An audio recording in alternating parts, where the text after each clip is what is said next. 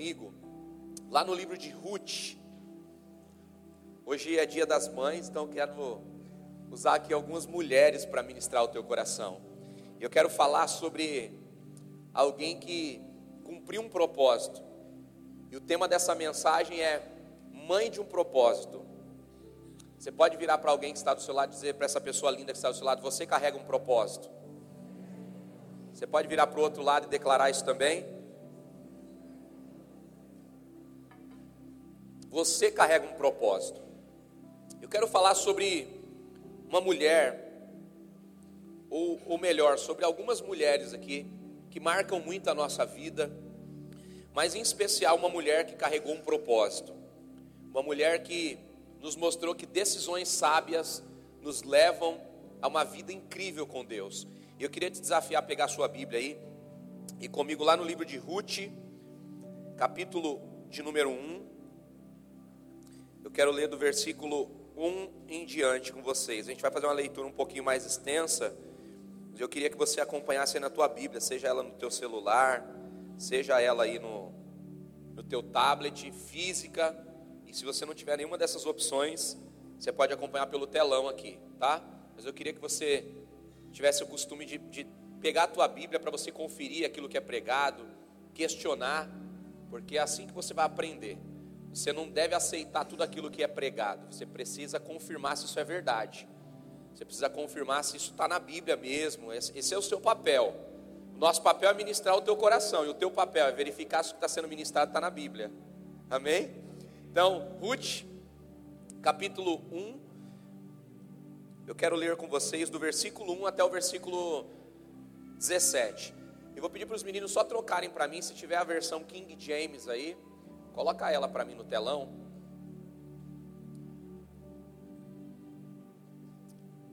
Volta a NVI lá. A King James vai ficar uma leitura muito extensa para vocês. Eu gosto mais dela, tá? Se for ler aí na tua casa, pega essa, essa tradução aí que vai te ajudar mais. Eu vou ler pela minha aqui para a gente ganhar tempo.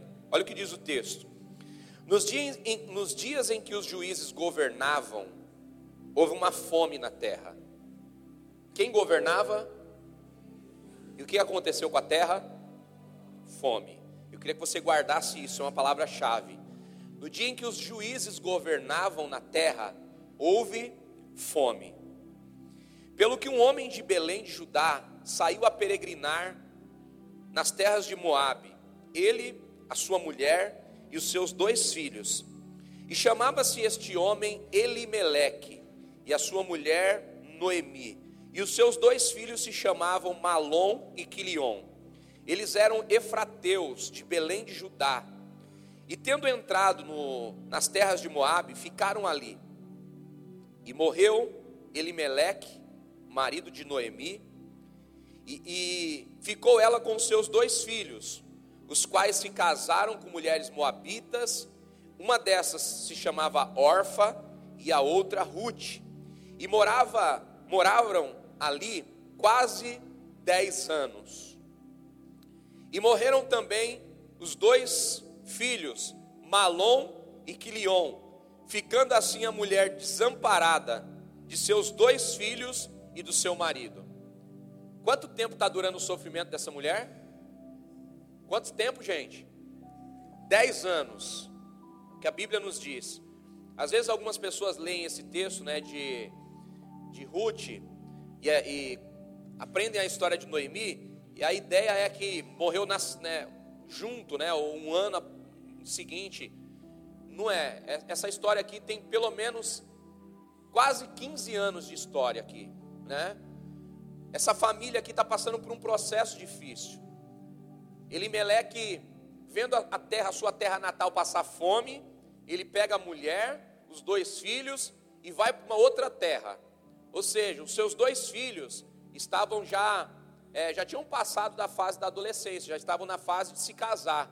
Tanto que quando eles chegam nessa terra, acontece o casamento dos dois filhos, Malom e Quilion. Só que logo depois, esses dois moços também vêm a óbito, né? Eles também perdem as suas vidas. E aqui a gente começa a perceber que o que está acontecendo aqui não é normal.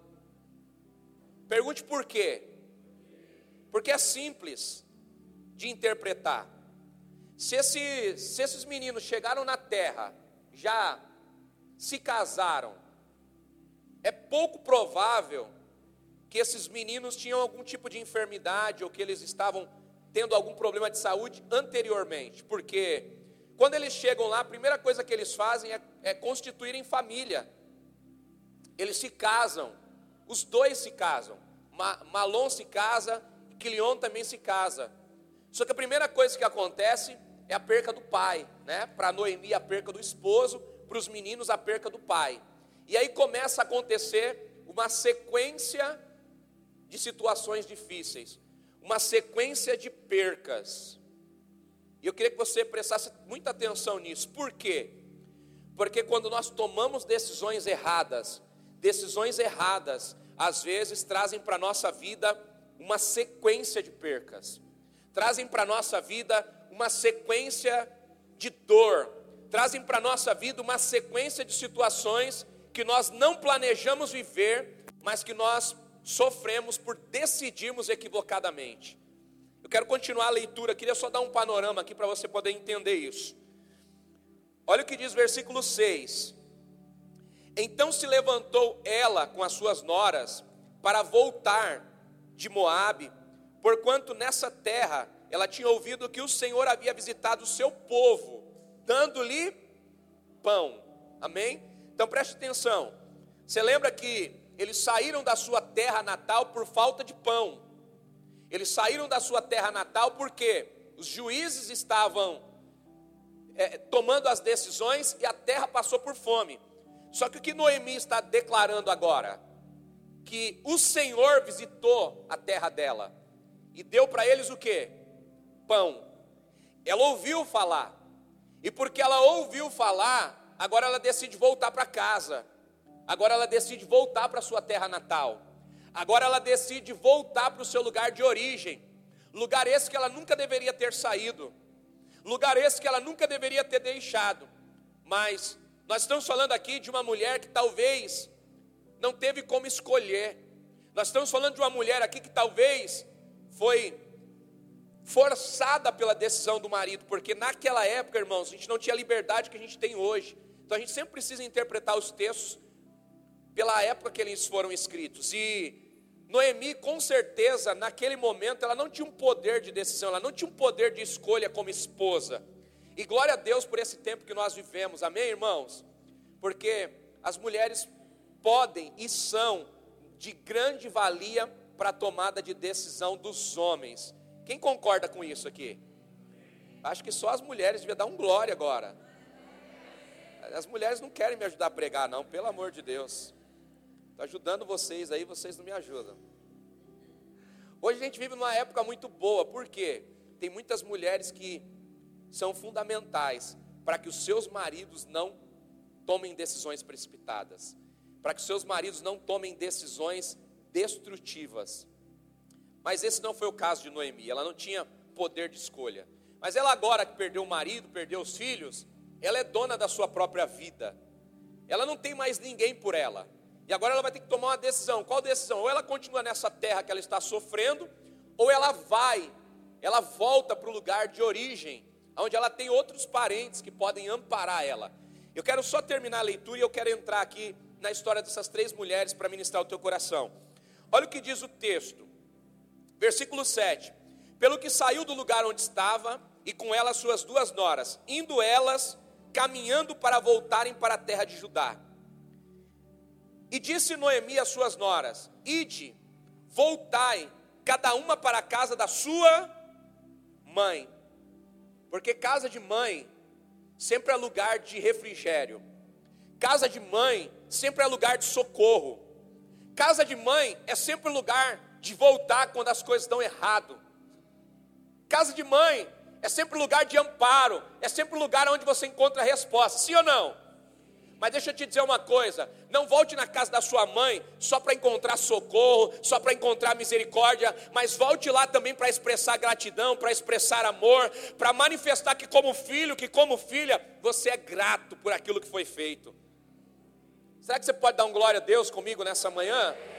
Quantos estão entendendo isso? Sabe, às vezes a gente faz da casa das nossas mães um lugar de uso. Você vai lá quando precisa de alguma coisa. Você vai lá quando você quer alguma coisa. Você vai lá quando você vai buscar alguma coisa. Você vai lá quando não tem mais lugar para ir. Você vai lá quando não sabe o que fazer. Você vai lá quando quer dividir a comida, né? Tá com preguiça de cozinhar, ah, vou para minha mãe hoje. Será que é só esse sentimento que tem governado o teu coração? Ou será que quando você lembra da sua mãe, você fala assim, não, vou lá na casa da minha mãe, vou levar para ela, vou levar o almoço pronto hoje. Vou lá, vou levar o café para minha mãe hoje. Não, deixa eu passar na padaria, deixa eu pegar algumas coisas aqui, deixa eu ir visitar a minha mãe, deixa eu chegar lá para ser um momento de celebração. Sabe, olhe para quem está do seu lado e diga assim: você precisa aprender a valorizar os lugares que abençoam a sua vida. Amém? Se você está entendendo isso, pelo amor de Deus, meu irmão, dá um glória a Deus aí só para me ajudar. Dá um glória a Deus aí só para disfarçar que não é para você essa mensagem.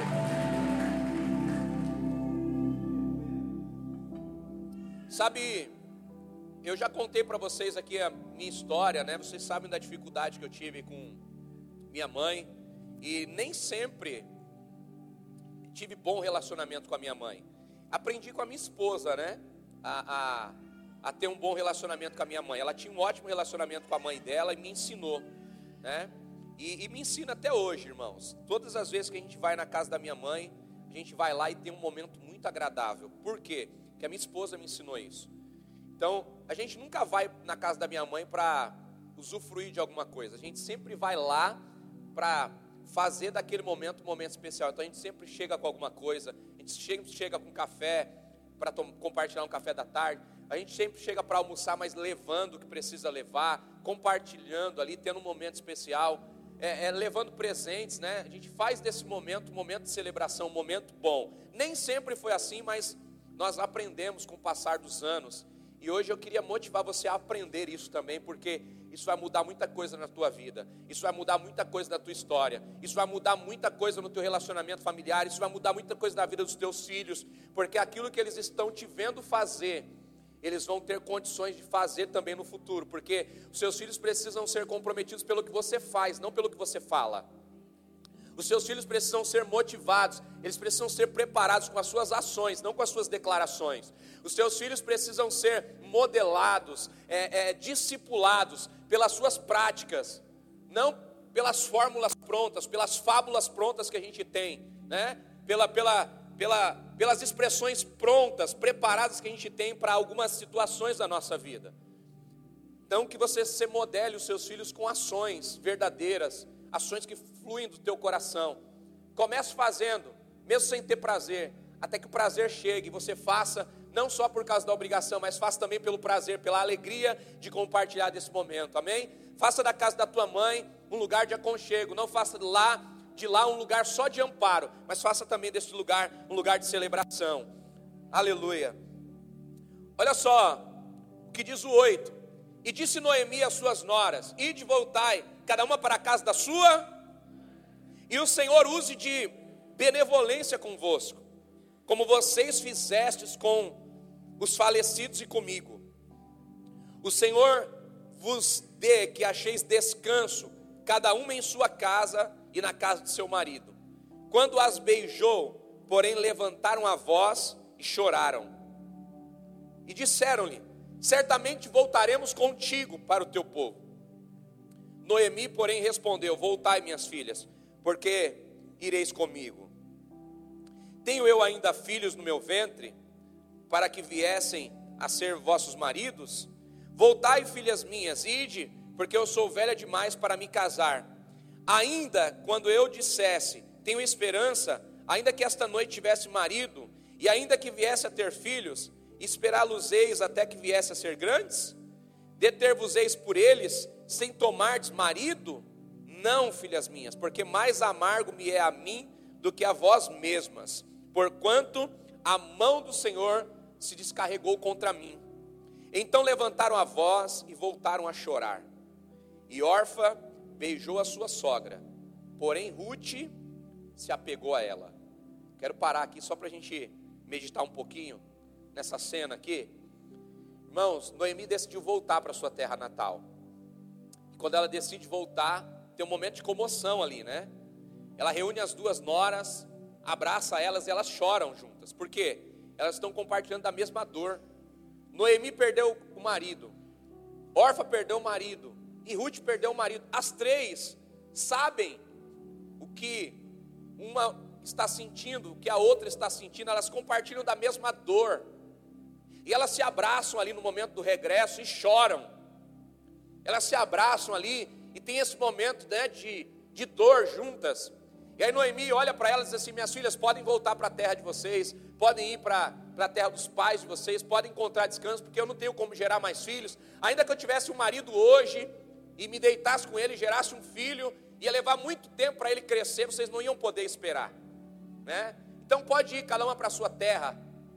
Só que, sabe o que eu acho interessante aqui, irmãos? É que, mesmo diante da sua dor, Noemi, em todo momento, ela está pensando nas noras. É isso que o texto nos mostra. Ela está preocupada com a história das noras, das noras encontrarem um outro marido, das noras terem a oportunidade de construírem família, das noras terem a oportunidade de também serem mães, porque ela era mãe, mas as suas noras não eram mães. Então ela queria que as suas noras também tivessem essa experiência de serem mães. Então ela diz para elas: olha, procurem o que é melhor para vocês. Só que sabe o que eu vejo aqui? O que é melhor para as noras não é bom para a sogra. E aqui tem um ponto muito importante, porque o que era bom para Noemi não era bom para as noras. Vamos lá, o que, que era bom para as noras? Cada uma para a sua casa, construir famílias, porque elas eram jovens. Só que Noemi, só para você entender um pouquinho, Noemi já é velha, mãe de dois filhos já casados, já dá para você ter uma, uma, um panorama da idade que ela tem. Ela não vai conseguir outro marido, porque na cultura judaica, um homem não vai se casar já com uma mulher mais madura que já teve filhos, por conta da, da cultura, por conta da religião, por diversos fatores. As noras podem conseguir um resgatador, podem conseguir um marido que aceite casar-se com elas, embora elas também tenham um grande desafio, porque uma cultura muito forte todo homem que vai se casar não vai querer se casar com uma mulher que já deitou com outro homem. Nós estamos falando de cultura judaica. Então, tem uma cultura muito forte. Só alguém que ame de verdade essas mulheres vai assumi-las para se casar, sabendo que elas já tiveram uma vida íntima com, outros homens, com outro homem. Né? Então, quem vai se casar com essas mulheres? Ou alguém que já tenha uma esposa e contrai uma segunda, ou alguém que não tenha uma esposa, mas que queira, por misericórdia, ser um remidor. O que é um remidor? É alguém que assume a genealogia de outra pessoa que já deu início. Ou seja, Ruth e Orfa, elas receberam um sobrenome do marido. E o remidor precisa se casar com a mulher e deixar ela gerar filhos para continuar a linhagem do marido falecido. Ou seja, a probabilidade é muito baixa. É só você perguntar: mulher que está do lado de um homem aí, milhares de anos depois, né? Nós estamos numa cultura totalmente diferente, totalmente mais flexível, sim ou não? Quem concorda que a gente está numa cultura muito mais flexível hoje? Pergunta para esse homem que está sentado do seu lado aí, fala para ele assim: você tem coragem de criar filhos que não são seus, dar sobrenome e honrar alguém que não cuidou dessa criança?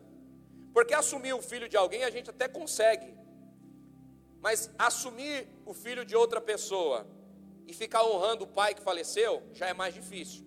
Porque a primeira coisa que a gente quer fazer é matar a história do passado e construir uma história daqui para frente, não é verdade? Só que o remidor não pode fazer isso. Ele tem que assumir a história e tem que ficar lembrando. Então a probabilidade é baixa. Só que quando Noemi fala isso, gente, ela pensou nas noras. E as noras pensaram em quem naquele momento? As noras pensaram só na sua dor. Porque quando Noemi fala, não, fiquem tranquila, podem ir, órfã, não pensou duas vezes. Abraçou de novo, chorou e ó, oportunidade como essa não vou ter mais. E ela partiu, né?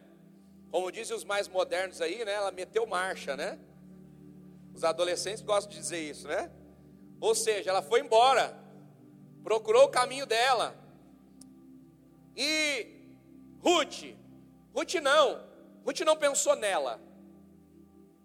Ruth foi diferente, ela falou: peraí, minha sogra sempre cuidou de mim, peraí, ela sempre pensou em mim, ela sempre pensou na minha dor, até agora ela está nos abraçando, nos acolhendo. Foi na casa dela que eu encontrei amor, foi na casa dela que eu encontrei cuidado, foi na casa dela que eu fui bem tratada.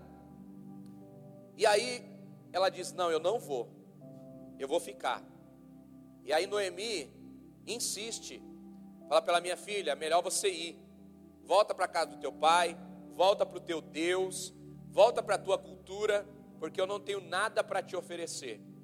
Pergunta para quem está do teu lado: o que, que você faz quando alguém que não tem nada para te oferecer precisa da sua ajuda?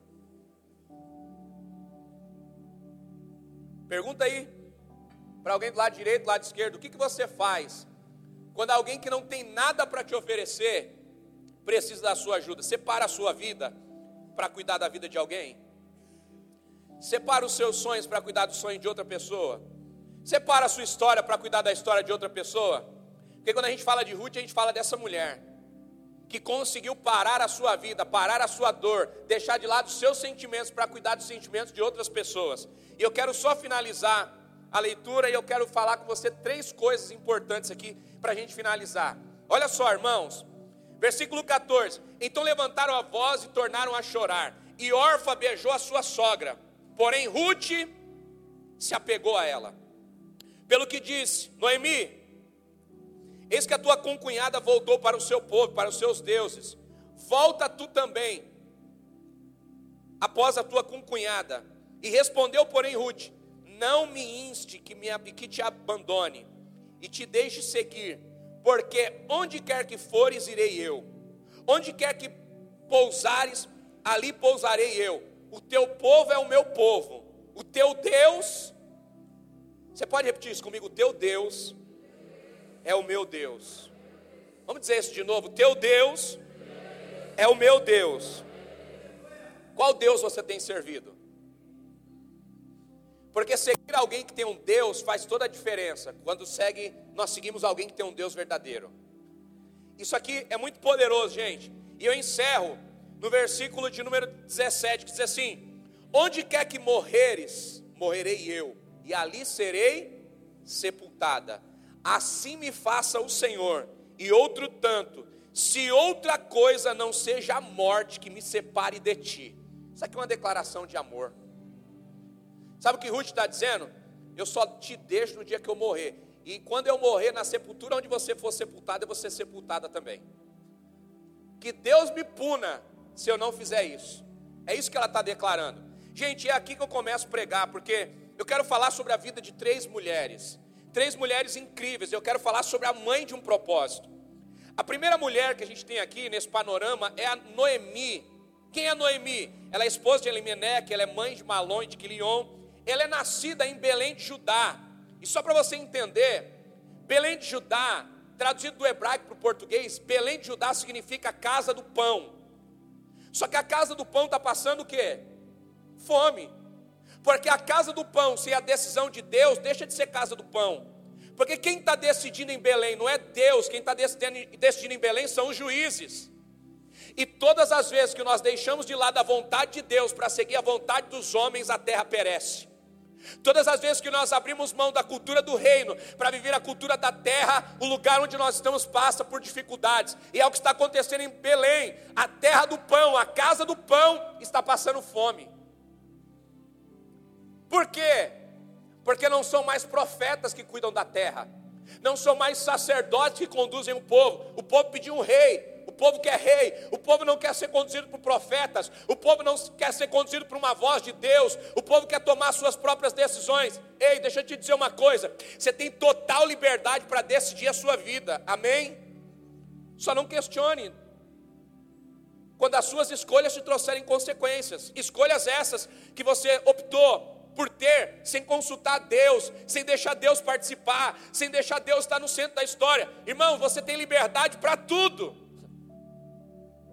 Mas você precisa entender que é melhor estar preso a Deus e ao que Deus tem para a tua história, do que tentar ser livre de tudo e de todos e depender de colher uma consequência que não é o que Deus tem reservado para a tua vida. Entenda uma coisa: você está na terra, mas tem outra cultura. Entenda uma coisa: você está aqui vivendo nesse mundo, mas quem governa a tua casa, quem governa a tua família, não é o mundo em que você vive, mas é o Senhor dos Senhores, o Rei dos Reis, aquele que governa a nossa vida. É Ele quem tem o controle da nossa história. Tem gente preocupada: ah, quem vai ganhar a, a eleição desse ano? Ah, se, se a esquerda ganhar, acabou para nós evangélicos. Ah, se a direita ganhar, não, irmão, deixa eu te dizer uma coisa: se a esquerda ganhar, vai ser bom para a igreja. E se a direita ganhar, vai ser bom para a igreja também. Pergunte por quê? Porque quem cuida da igreja é Deus. Se a esquerda ganhar, talvez vai ser um tempo onde Deus vai apertar e só os verdadeiros vão ficar. E vai, vai aparecer o que? Os verdadeiros, os fiéis. O inchaço vai, vai acabar. Porque vai permanecer quem é fiel, quem quer servir a Deus mesmo. Porque quem negocia, na dificuldade vai abrir mão. Mas quem é fiel na dificuldade vai manifestar o seu coração. Ontem eu ouvi uma coisa muito poderosa e é uma verdade. Sabe? Sobre pressão, o diabo tira o pior de nós e Deus tira o melhor de nós. Sabe quando nós somos colocados em uma pressão, o diabo fica assim, ó, você vai ver. Vai sair o pior dele agora. Fica vendo como ele vai se comportar. Fica vendo, ele vai blasfemar, ele vai reclamar. Sabe quando Jó, estava passando por aquele momento de dificuldade, a única coisa que o diabo estava esperando era Jó tirar o pior dele. Só que do outro lado estava Deus. É agora que o melhor dele vem para fora. Porque o diabo na pressão, ele sempre espera de você o pior. Mas Deus, quando te vê na pressão, Ele sempre espera de você o melhor. Ele sempre tem uma perspectiva boa sobre você. Eu ouvi isso ontem e, e isso ficou martelando, sabe, na minha mente, e é uma verdade. O diabo sempre na pressão fica esperando você colocar a sua melhor, a sua pior versão para fora. Mas Deus fica esperando a sua melhor versão aparecer. Levanta a mão para quem está do teu lado aí, diga para essa pessoa assim, no nome de Jesus, a sua melhor versão vai se manifestar no tempo das suas crises. Amém? Se é para Jesus, aplaude a Ele aí.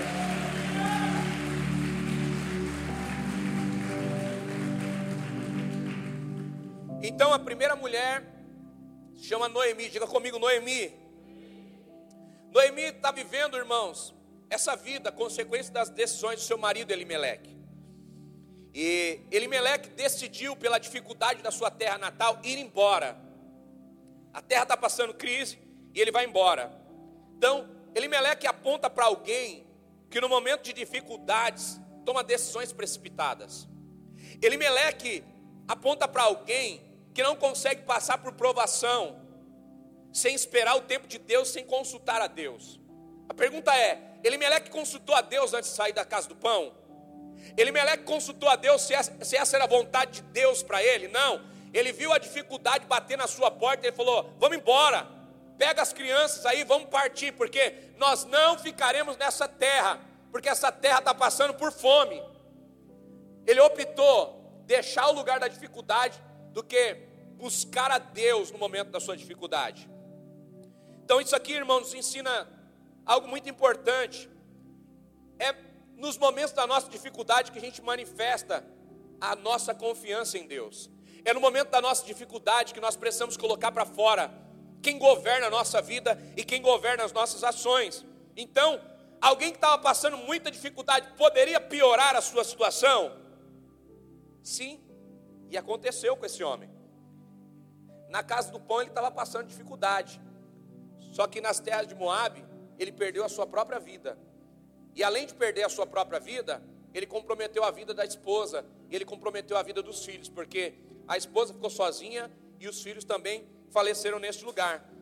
A segunda mulher dessa história, irmãos, é órfã. E órfã, né, é esposa de um dos dois, ou Malom ou Quilion. Ela não era mãe ainda, mas ela é nascida em Moabe, ela é nascida nessa terra. E sabe o que eu aprendo aqui? Quando você vai traduzir o nome órfã, você aprende algo muito interessante, porque órfã significa pescoço, ou aquela que volta as costas. Órfã significa pescoço ou aquela que volta as costas, ou seja, aquela que olha para trás. Ela já carrega no seu nome a identidade, ela já carrega no seu DNA quem ela é, o que ela carrega, né? Ela está falando de alguém que quando vê dificuldades volta para trás. Órfã é o tipo de pessoa que quando a crise bate, retrocede. Órfã é o tipo de pessoa que quando a dificuldade chega na sua porta, ela negocia. Para quê? Para se dar bem, para ter o melhor. Ela não está preocupada com o sentimento dos outros, ela está preocupada em ficar bem. Ela está preocupada em se dar bem. Ela está preocupada em ter a sua vida bem estabelecida. Olha o que diz versículo 14, versículo 15. Eu queria que você voltasse lá no texto comigo. Não precisa colocar no telão, não, mas eu vou ler aqui para você. Olha o que diz versículo 14: Então levantaram a voz e voltaram a chorar. E Orfa beijou a sua sogra, porém Ruth se apegou a ela. Pelo que disse Noemi: Eis que a tua concunhada fez o que? Voltou para o seu povo, e pior do que isso, ela voltou para o Deus dela. Ela voltou para os seus deuses, é o que o texto está dizendo. Eu queria que você grifasse, versículo 15. Pelo que disse Noemi: Eis que a tua concunhada voltou para o seu povo e para os seus deuses. Porque na hora da dificuldade, tem gente que volta para o seu lugar de origem. Na hora da sua dificuldade, tem alguém que coloca a sua pior versão para fora. Ah, já que Deus não está comigo mesmo, então eu vou chutar o balde agora. Agora eu não estou nem aí para nada. Agora eu não estou nem aí para a família. Quero saber de igreja, quero saber mais de Deus. Está falando de gente que volta atrás quando a situação difícil bate na sua porta. Está falando de gente que não consegue passar processo. Está falando de gente que, no momento da dificuldade, revela o que de verdade está no coração. Ah, me maltratou, não volto mais. Ah, olhou feio para mim, não vou para a igreja. Deixa eu te dizer uma coisa: você está servindo a Deus ou pessoas?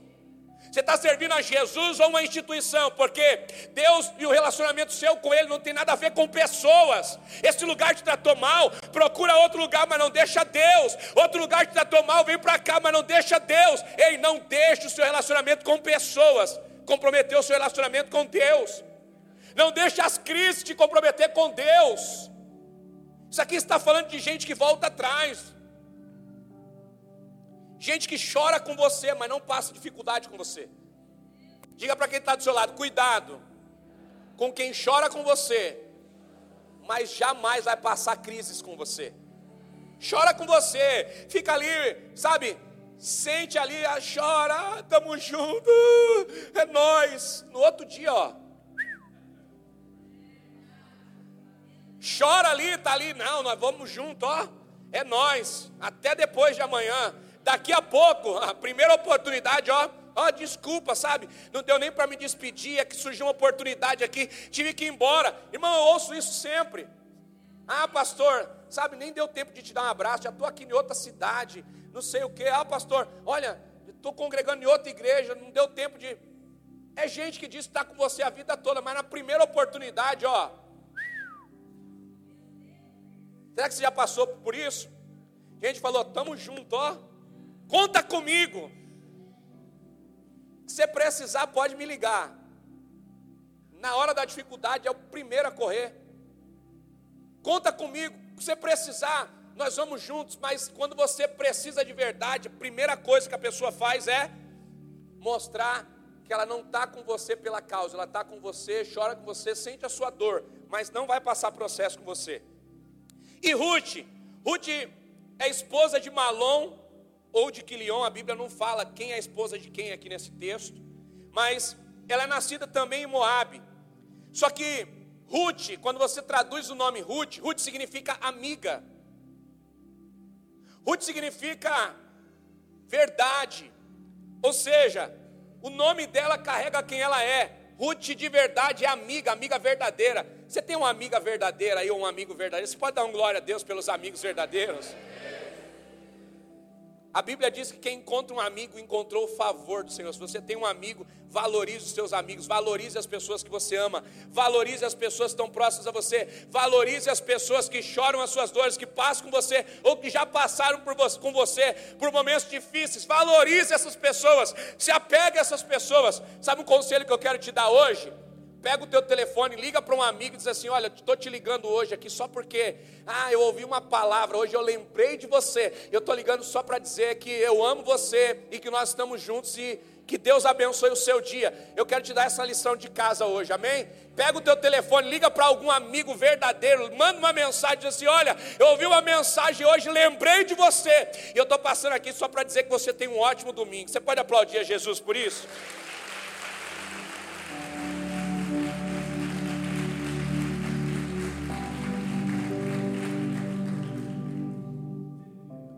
Ruth fala de pessoas que a gente precisa trazer para perto.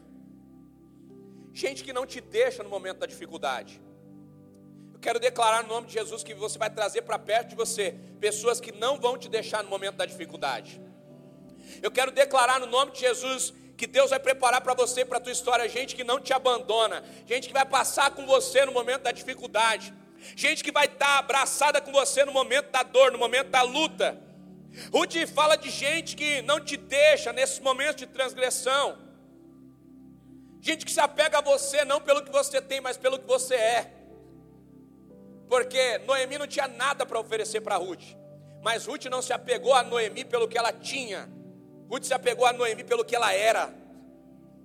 Valorize pessoas que gostam de você pelo que você é gente que já te amava antes de você ter o que você tem, gente que já te amava antes de você ser o que você é, gente que te ama pelo que você é, pelos seus erros, pelas suas falhas, gente que te ama pela verdade do que você é, não pelo que você oferece. Ame pessoas, caminhe com pessoas, traga para perto pessoas que amam quem você é, não o que você faz ou o que você tem.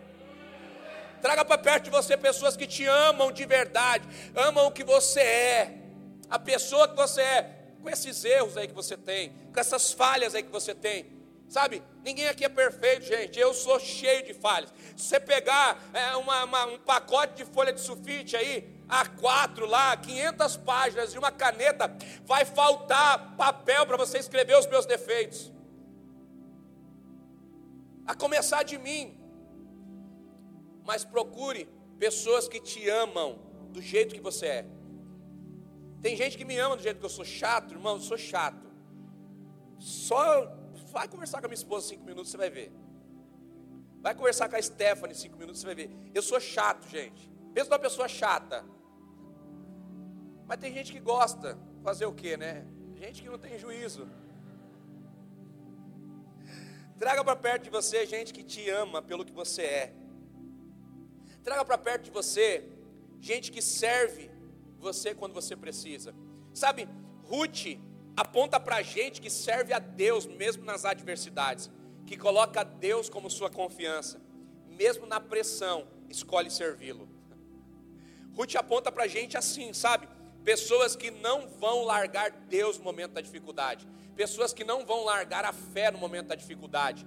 Ruth aponta para a gente que, mesmo passando pressão, mesmo passando adversidades, não deixa Deus, não negocia a fé, não negocia os valores. Eu quero profetizar, eu quero declarar, eu quero crer que nessa manhã tem gente aqui que não negocia valores, tem gente aqui que não negocia princípios, tem gente aqui que não negocia a fé, mesmo diante de adversidade, serve a Deus, mesmo diante de pressão, tem Deus na sua frente, mesmo diante de tudo que tiver que passar, não vai negociar a sua fé, não vai negociar as suas convicções, não vai negociar os seus valores mas vai permanecer crendo que o mesmo Deus que te colocou neste lugar vai te prover neste lugar. O mesmo Deus que já te livrou de muita adversidade vai te livrar dessa também, porque Ele é socorro, bem presente na hora da angústia, e Ele virá como socorro para a sua casa, para a minha casa, e o nome dele vai ser glorificado.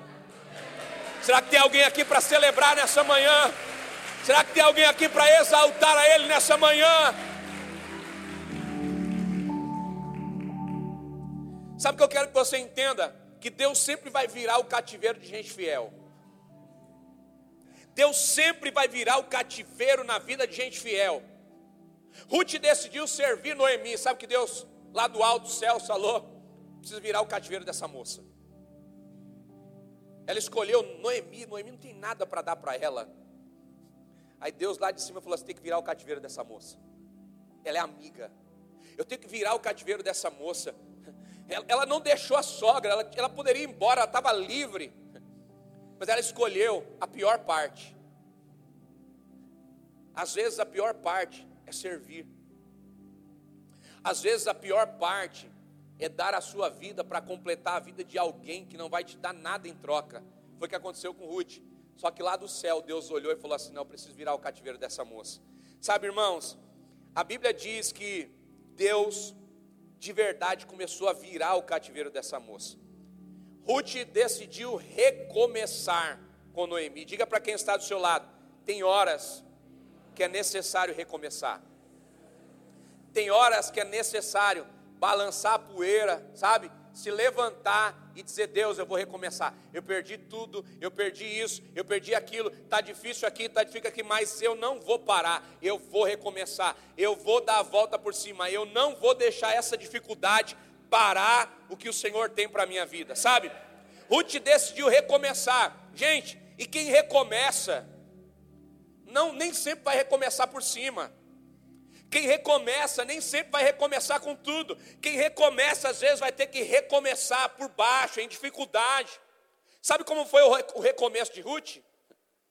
Ruth recomeçou a sua história colhendo as espigas que caíam no chão. Ela foi para as terras de Boaz. Está todo mundo lá colhendo, pegando do pé, pegando fruto bom, colocando no cesto.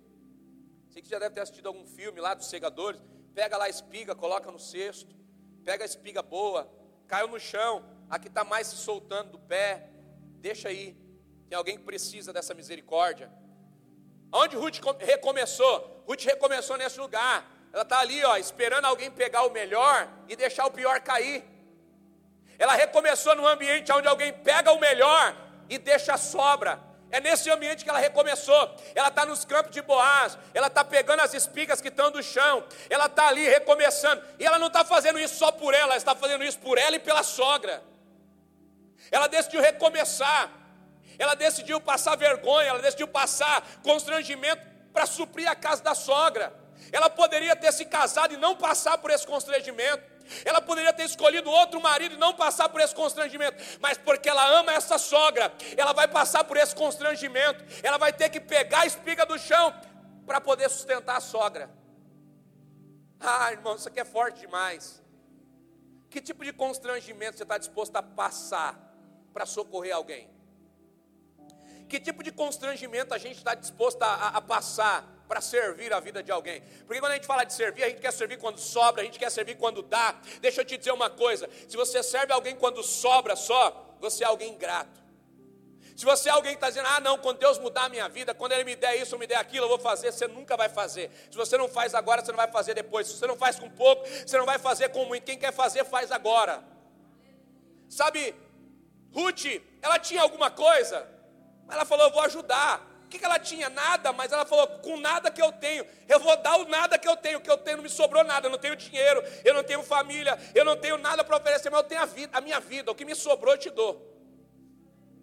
A única coisa que eu tenho é a minha vida, a minha vida vai te servir. Eu não tenho dinheiro, Noemi, eu não tenho reputação, Noemi, eu não tenho ninguém que me sustente, mas eu tenho a minha vida. Eu vou me expor para você. Pode deixar, você já está velha, não pode ir lá colher espiga. Eu estou nova, eu posso, então eu vou lá. Ela vai lá e começa a pegar as espigas, ela recomeça nesse ambiente. É nesse ambiente que ela recomeça. Sabe o que eu quero te dizer, meu irmão? Chegou a hora de recomeçar, ainda que não seja como você espera, recomece. Recomeçar não é retroceder. Recomeçar não é retroceder. Recomeçar é acreditar que existe um futuro muito melhor do que o passado. Você pode dizer isso para alguém? Recomeçar é acreditar que existe um futuro muito melhor que o passado. Isso é recomeçar. Recomeçar não é retroceder. Recomeçar não é retroceder, recomeçar é acreditar no futuro. Recomeçar é acreditar que o que está lá na frente é muito melhor do que o que ficou para trás. Recomece. Será que você pode levantar a sua mão e profetizar para duas ou três pessoas aí? Toca as pessoas que estão perto de você e diga assim, meu irmão, se necessário, recomece, mas não pare. Se necessário, recomece, mas não pare, não abra mão do que você está construindo, não abra mão, não deixe a dificuldade te parar, não deixe a dificuldade limitar os seus passos, não deixe a, a, a dificuldade limitar o teu futuro. Se necessário, recomece. Sabe, Ruth recomeçou nesse cenário, mas não permaneceu nesse cenário. Aleluia. Ela recomeçou nesse cenário, mas não permaneceu nesse cenário. Eu vou encurtar a história. Ruth, ela recomeçou pegando as espigas que caíam no chão. E ela terminou se casando com o dono dessa terra. Você pode dar um glória a Deus por isso? Ruth em Ruth se cumpriu aquela palavra que diz, né? Aquele que anda chorando e plantando, voltará fazendo o quê? Trazendo consigo seus molhos. O que que Ruth está fazendo? Você acha que ela estava sorrindo, cantando? Uma coisa vou pedir, deixa eu ficar nesse lugar. Você acha que era isso que ela estava cantando? Você acha que ela queria ficar nesse lugar de vergonha? Você acha que ela queria declarar? É, é aqui que eu me sinto muito bem. É aqui que eu me sinto muito bem. Será que era essa música que ela cantava enquanto ela estava colhendo as espigas, caía no chão? Ela estava andando ali em dificuldade, meu irmão. Mas deixa eu te dizer uma coisa: o lugar que hoje você está passando em dificuldade, pode ser o mesmo lugar que amanhã você vai estar tá passando em honra. O mesmo lugar hoje que você está caminhando em dificuldade, pode ser o mesmo lugar que daqui a pouco você vai estar caminhando debaixo da honra de Deus. Por quê? Porque você passou pelo processo, mas não negociou a fé. Porque você passou pelo processo, mas não negociou os valores. Porque você passou pelos processos, mas não deixou de confiar naquele que está governando a sua vida. Quando você passa pelo processo, mas continua acreditando naquele que governa a sua vida, ele assume a sua história. Sabe, ela começou colhendo espigas nessa terra e terminou se casando com o dono dessa terra. Ela não sabia, mas o lugar que ela estava pegando espigas no futuro seria a terra dela. Ela seria dona daquele lugar. Sabe, eu queria que você fosse comigo lá no capítulo 2, e aqui eu estou finalizando. Louvor, se quiser subir aqui, pode subir já. Assim vocês me, me aceleram aqui. Ruth capítulo 2, versículo 1. Eu quero ler esse texto com vocês. Porque olha o que Deus deu para Ruth. Olha o que Deus deu para ela por recompensa dela ser fiel à sogra. Olha o que diz Ruth capítulo 2. Noemi tinha um parente por parte do marido. E ele era o quê? O homem rico Só que eu queria acrescentar nesse texto uma coisa muito importante. Boaz não era só rico e influente, ele tinha um coração incrível. Pergunte por quê? Porque ele decidiu se casar com Ruth. Imagine um homem rico e influente, Wesley. Imagina um homem rico assim, bonito, influente, vai decidir se casar com uma pessoa que não tem nada para oferecer e que já tem uma história manchada qual é a possibilidade disso acontecer? Então isso aqui está apontando para quem? Para um homem que tinha um bom coração, sim ou não? Um homem que não só era rico, não só era influente, mas tinha o que? Um bom coração. Porque esse texto está falando desse homem. Quando ele viu a história de Ruth, ele falou: Vou me casar com ela.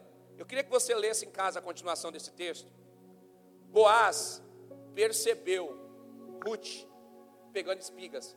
Ele chamou um servo e falou assim: Ei, quem é essa moça que está pegando espigas aí? O nome dela é Ruth.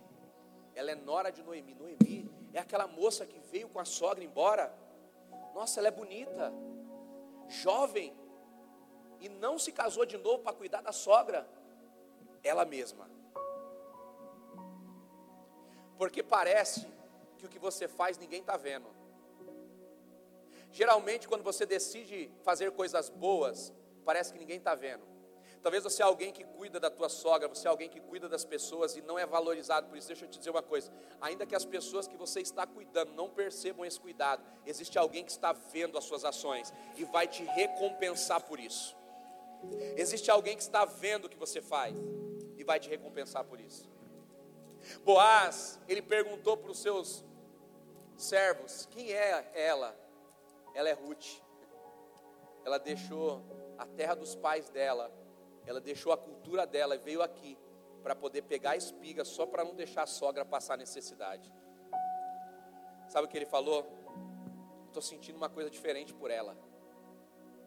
E aí um belo dia, quando ele acorda lá, está dando um cochilo lá na, nas terras dele, Ruth faz um segundo ato de humilhação. Sabe qual é o ato que ela faz? Ela se deita nos pés de Boaz. Sabe o que é isso? É alguém pedindo misericórdia. Ruth se deita nos pés de Boaz. Ele já bebeu, ele já comeu, ele está farto.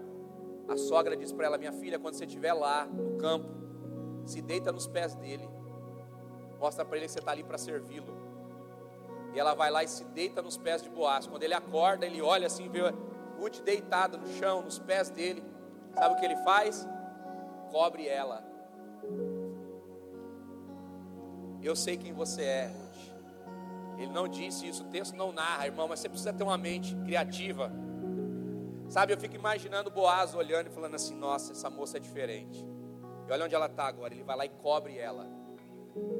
E daquele dia em diante ele começa a cuidar de, de Ruth. Sabe o que ele diz para os seus servos? Olha, vocês não vão só deixar ela pegar o que está caindo pelo caminho. Vocês podem soltar o que é bom no caminho também, porque ela está vindo aí atrás. Então vocês façam um favor. Solta boas espigas aí, porque essa moça precisa cuidar da casa dela, precisa cuidar da sua. Ele deu uma ordem para deixarem jogar espigas no chão, só para favorecer Ruth. E terminou se casando com ela. Eu queria que você se colocasse de pé.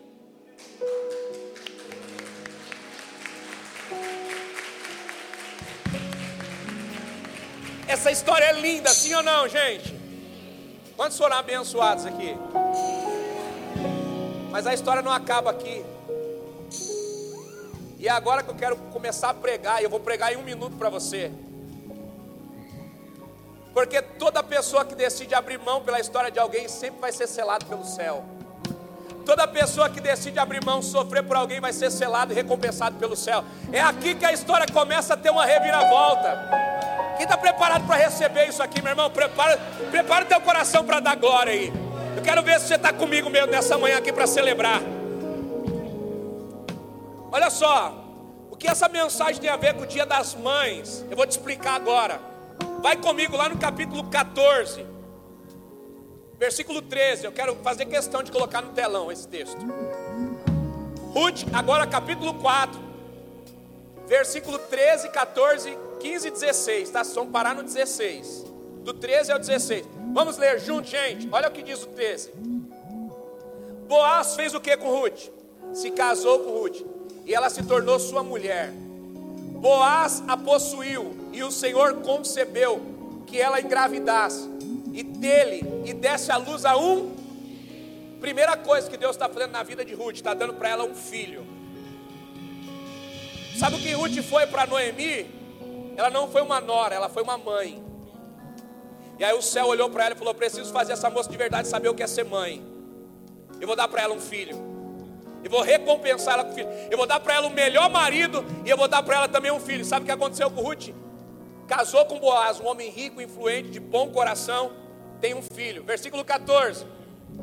As mulheres disseram a Noemi: Louvado seja o Senhor, que hoje não a deixou sem ser sem um resgatador. Que o seu nome seja celebrado em Israel. Olha o que as mulheres estão cantando em Belém de Judá. Noemi, a sua história não foi esquecida. Hoje as mulheres falam de você, porque você teve um resgatador. Sabe quem foi o resgatador de Noemi? Não foi um homem, Quem foi o resgatador de Noemi? Foi Ruth. Ruth quebrou as regras, Ruth quebrou a história, Ruth quebrou os paradigmas. Ela falou: essa mulher não vai ter um homem para resgatar ela, mas eu a resgato. As mulheres estão cantando: Deus não te deixou, Deus está com você. Louvado seja Deus pela tua vida. Louvado seja Deus pela tua história. Alguém que saiu da terra pela fome, alguém que perdeu o marido e os filhos, não tem mais nada de bom na sua vida. Agora vem Deus, colocando tudo no lugar. Versículo 15: O menino dará a você nova vida e a sustentará na velhice. Lembra da, do remidor? O que, que o remidor faz? Continua a história de alguém. Esse menino que nasceu, ele tem uma missão. Qual é a missão do menino? Sustentar Noemi até a velhice. Ele nasce com um propósito. O menino dará a você o quê? Quando a gente fala de sustentar, a gente pensa que é com dinheiro. Deixa eu te dizer uma coisa, meu irmão: tudo que o dinheiro compra é barato. Diga para quem está do seu lado: tudo que o dinheiro compra é barato. Noemi precisa de dinheiro, Pastor Fernando? Não. O que, que Noemi precisa?